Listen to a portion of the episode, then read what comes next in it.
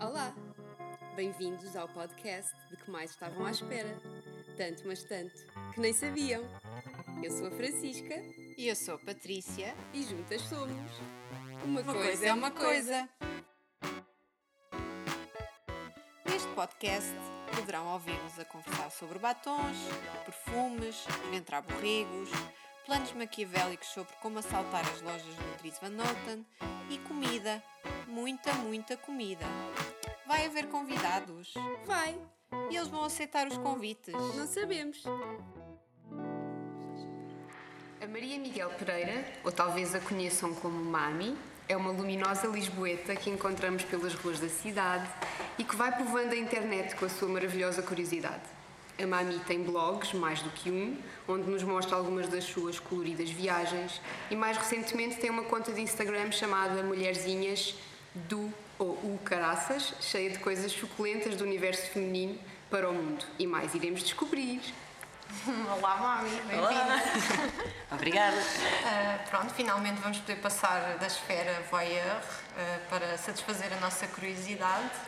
E começamos sempre por pedir aos nossos convidados que nos façam um resumo das suas vidas, desde pequeninos até agora, passando por alguns marcos que queiras assinalar.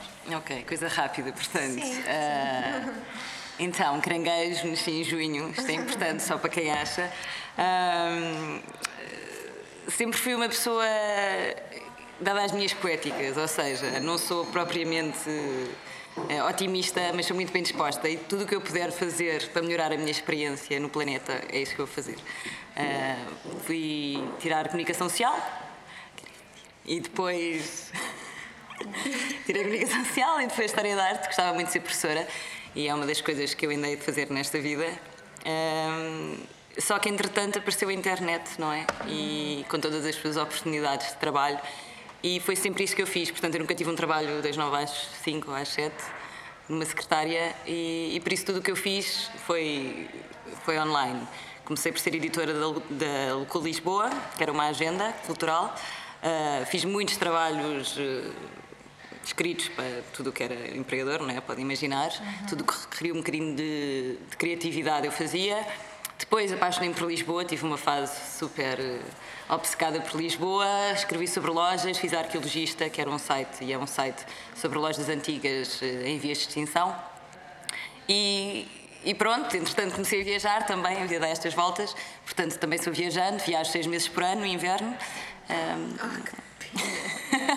Sim, é uma coisa um bocado escudita, não é? Aquela coisa que eh, a pessoa acha que não consegue até perceber que, entretanto, já anda a fazer isto há 10 anos e vai conseguindo, não é? Tipo, é uma questão de prioridades. Não sou rica, nem pouco mais ou menos, faço um pouco de tudo para ter dinheiro para viajar. Aceitas estagiários? Obviamente, obviamente. Nós candidatamos já. Não, mas uma coisa engraçada é que desde que comecei a escrever sobre isso já incentivei muita gente a comprar o bilhete e a ir. Tipo, muita gente com medos, muitos medos que eu também tenho todos os anos. A pessoa nunca se habitua e vão e, e pronto. E agora as Mulherzinhas do Caraças, que é a minha mulhernagem, tipo, homenagem a grandes mulheres, eh, que eu acho que faz muita falta, tipo, grandes referências femininas, porque não nos, não nos estão na ponta da língua e isso quer dizer qualquer coisa. E tu és de Lisboa? Sou. Nasci cá e. Exato, conheço quase todos os cantinhos. E agora vivo aqui no Intendente, que é um sítio muito sui generis, que por acaso é uma continuação das minhas viagens, tipo, porque encontro aqui tudo Um o que bocadinho é. de tudo, é? Um bocadinho de tudo Sim. e bastante, muita coisa. Sim. E, e pronto, estou em casa. Ahm, na tua bio de Instagram lemos que és, além de Falkers Rider, confesso que tive de googlar esta, Zorba Apprentice, World Explorer, Travel Writer, Book Lover e 80s Geek. Ah, queres explorar estes paradores connosco, sendo que já alguns já, já exploraste, mas porquê é que escolheste esse? É porque sou completamente viciada, sou uma criança dos anos 80, o meu sonho era ter vivido, ou seja, a minha juventude nos anos 80 e não a minha infância.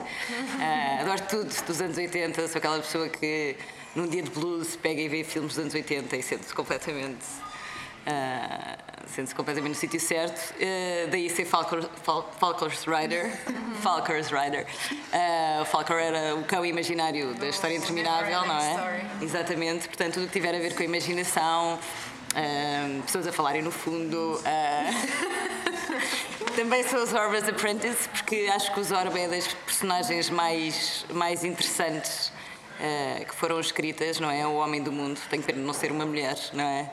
Uma mulher provavelmente não tinha tempo para andar a fazer aquelas maluquices todas, mas, mas por isso gostava muito de seguir por esse caminho, não é? Alguém que ensina a viver, apesar de tudo, viver sempre a cantar e a dançar, não é? Porque isto é tudo.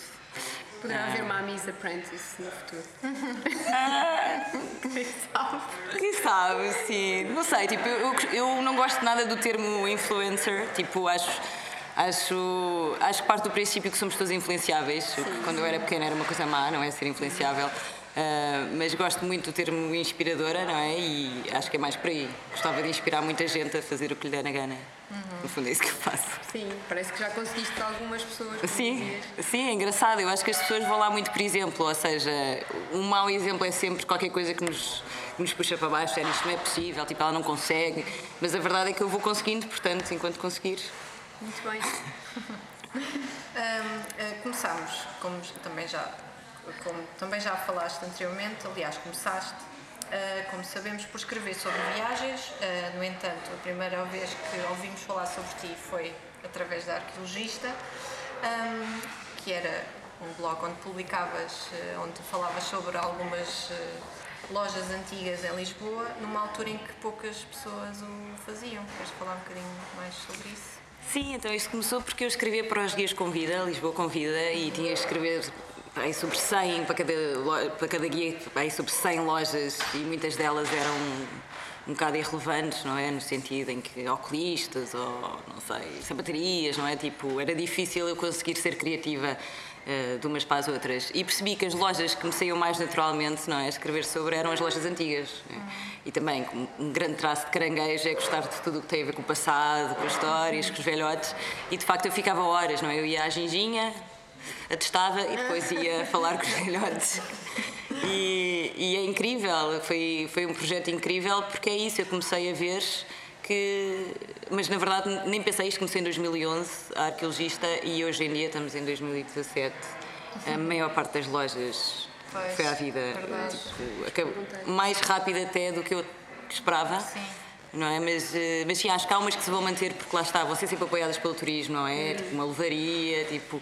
Mas uh, todas as outras de negócios assim um bocadinho mais, mais modestos. Uh, pois são histórias já. Por mais que seja triste, também deves te sentir quase com um certo orgulho por teres feito, se calhar, isso Sim, porque certa, é? depois disso, e é muito engraçado porque eu, na altura eu não procurei nada. Eu, quando começo a fazer estas coisas, e já reparei que é uma das minhas vocações é mostrar coisas ou conectar pessoas ou um, quando eu começo a fazer não é por nada a não ser por, por apetite, não é? Uhum. mas depois de ter feito isto, fui fazer uma exposição das fotografias ao Brasil, que acharam o máximo, porque eles então já não têm. Não é? Ainda têm menos lojas deste género que nós e o que têm é tudo de quando os portugueses lá estavam, não é? Que entretanto tens pessoas de várias nacionalidades a tomar conta dessas lojas. E, e, e por isso também é engraçado não é? nós percebermos que o que é exótico tem mais tem mais apelo. Infelizmente foi com o Brasil, não é? Que achou isto o máximo. O próprio Portugal na altura não estava, não é? Isto ainda era uma realidade muito fresca, o que estava a acontecer, este desaparecimento. E então não, enfim, tipo, e começou a haver, lembro que na altura tudo que era artigos sobre lojas, não sei quê, as pessoas vinham tipo, como se eu fosse agora a doutora lojas antigas, um, perguntar o que é que eu achava, o que é que não achava, e hoje em dia já há muitas, não é, a própria Câmara Municipal já tem o seu círculo de lojas eh, de caráter histórico que já as vai proteger, não é? Certo. Portanto, já está. Sim, já posso passar o testemunho. Totalmente, não, e passei, e, tanto que é que a partir do momento em que percebi que isto ia oficialmente ser tomado uh, nas mãos certas, uhum. também passei completamente Sim. a missão com outras Bem. coisas. E atualmente, então, a tua maior atividade é o jornalismo de viagens. Exatamente. Que além, que além de tudo mais é um regalo para os olhos no teu Instagram, as tuas fotografias Sim, mas, eu... mas escreves para algumas plataformas que não a tua própria? Sim, então eu já tive, enfim, eu já viajo há 10 anos, mas só nos últimos dois anos comecei a escrever para plataformas online uh, recorrentemente, não é? semanalmente. Uh, escrevi para o Dinheiro Vivo e agora segui a minha editora, a Mariana Barbosa, que entretanto foi para o ECO, portanto eu seguia. Portanto, nesta última viagem escrevi para o ECO Uh, mas para mim o importante, enfim, eu vou viajar de qualquer maneira, é terapia invernal para mim. Não estou aqui a fazer nada no inverno a não ser comer e ver filmes dos anos 80, por isso. Exatamente, tipo Amster, por isso uh, ir lá para fora e poder escrever sobre isso, ter essa. Não, é? esse, essa rotina semanal é importante para mim porque eu sou muito uh, preguiçosa, apesar de tudo. e quando tenho que ter mesmo um, um objetivo a cumprir e é por isso que comecei a escrever as crónicas e espero continuar com elas. Sim, nós também esperamos. Então, finalmente, uh, em relação ao Mulherzinhas do Caraças, uh, como é que surgiu? Já disseste que, era, que é a tua homenagem às mulheres, mas. E a mulheragem. Sim. Exato. Uh, eu estava em África sem nada para fazer. Há muitas frases que começam assim. e comecei a reparar que as pessoas usam o Instagram uh, sobretudo as raparigas, usam o Instagram para fazer uh, publicidade a produtos. Uhum. Ok? De multinacionais, marcas, Sim. e às tantas tornou-se um, o que podia ser um meio bastante criativo, não é? De mostrar, de, de produzir conteúdos para mostrar, não é? Visto que o Facebook já não faz isso. Um, tornou-se uma espécie de uma montra virtual repetitiva, não é? Sem muita originalidade. E eu pensei, em vez de estarmos a mostrar produtos que no fundo só fazem ganhar multinacionais, não é? Porque é que não mostramos pessoas uh, inspiradoras, não é? E então comecei a fazer semanalmente a minha homenagem, escolhia uma amiga minha que eu sabia que tinha algum jeito para uma coisa específica, algum talento, uh, e em vez de falar de um produto, falava dela, não é? Fazia uma pequena resenha, não é? Mostrava fotografias, dizia, sigam esta mulher incrível porque ela está a fazer a diferença. Pronto, depois voltei da África no verão e pensei, bom, isto já tem aqui material suficiente se eu for a tratar de todas as freelancers, porque entretanto depois também passou a ser esse o meu foco porque os freelancers vivem num mundo um pouco mais complicado que as pessoas, um pouco mais volátil, uh, e há tanta, há tanta mulher a fazer coisas incríveis hoje em dia, bem, uhum. sempre, não é? Mas hoje em dia, não é? Ter os seus próprios negócios. E comecei e decidi fazer uma página não só com a mostrar mulheres portuguesas e não só a fazer coisas incríveis, como, como referências femininas. Também, também percebi mais ou menos nessa altura que, que eu não sabia muito sobre a história da mulher não, é? não nos ensinam na escola, não há a história da mulher, não é? Há a história do homem. Se nos perguntarem, ok, diz-me pessoas, mulheres eh, conhecidas na área de, nas várias áreas artísticas, nós temos que pensar 500 vezes. Um, ehm, e então eu passei a explorar esse, esse, esse, universo, não é? Escritoras femininas, realizadoras femininas, tipo, ativistas. Uh, e pronto, é por aí que eu quero continuar. Boa. Portanto, a nossa pergunta seguinte viria um bocadinho ao encontro do que já tinhas falado, do, do aspecto consumista do, das redes sociais. Há uma vaga neofeminista importante que permite que muitas coisas tenham a notoriedade que merecem, mas ao mesmo tempo há uma lógica de consumo excessivamente associada a isso. Como é que tu vês isso? Achas que isso pode distrair o mundo novamente do essencial?